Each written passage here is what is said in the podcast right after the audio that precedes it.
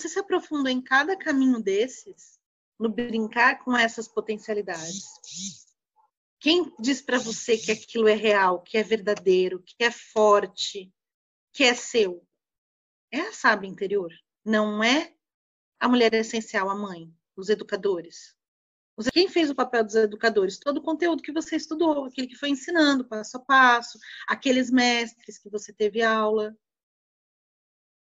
Eles foram papai e mamãe nessa jornada de transcender nos seus próprios saberes, de quebrar os seus paradigmas, de trazer uma nova forma.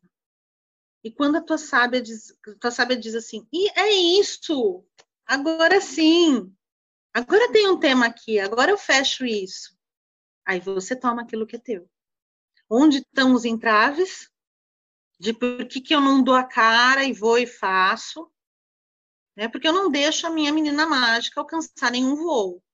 Na hora que ela vai pôr o pezinho no mundo, eu já digo para ela: volta para o teu lar, vira bolota, se protege. O mundo é ruim. O mundo tem gente que vai copiar suas coisas, que vai te maltratar, que vai dizer que não rola. Tem nada de sororidade nessa história. E daí a gente se protege. Quanto mais a gente se protege, mais bolota a gente vira. E menos a nossa menina mágica vai vibrar. Então ela nunca vai voar. Mas daí eu sei hoje que a minha, minha menina mágica vem para exercer a sua potencialidade, senão ela não está vivendo. De que adianta a gente viver? Porque a, a Tata falou isso, né? A Tamaris falou isso, e tipo, quando ela me contou isso, agora eu tô ferrada.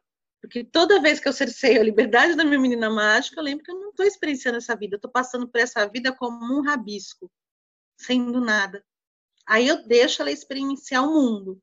Mas eu fico assim, não, cuidado, põe sapato, põe luvinha, só brinca aqui, só olha para isso, cuidado. Não, não pode. Ah, aqui pode. Meia hora. Fico colocando regra. Regra, regra, regra, regra.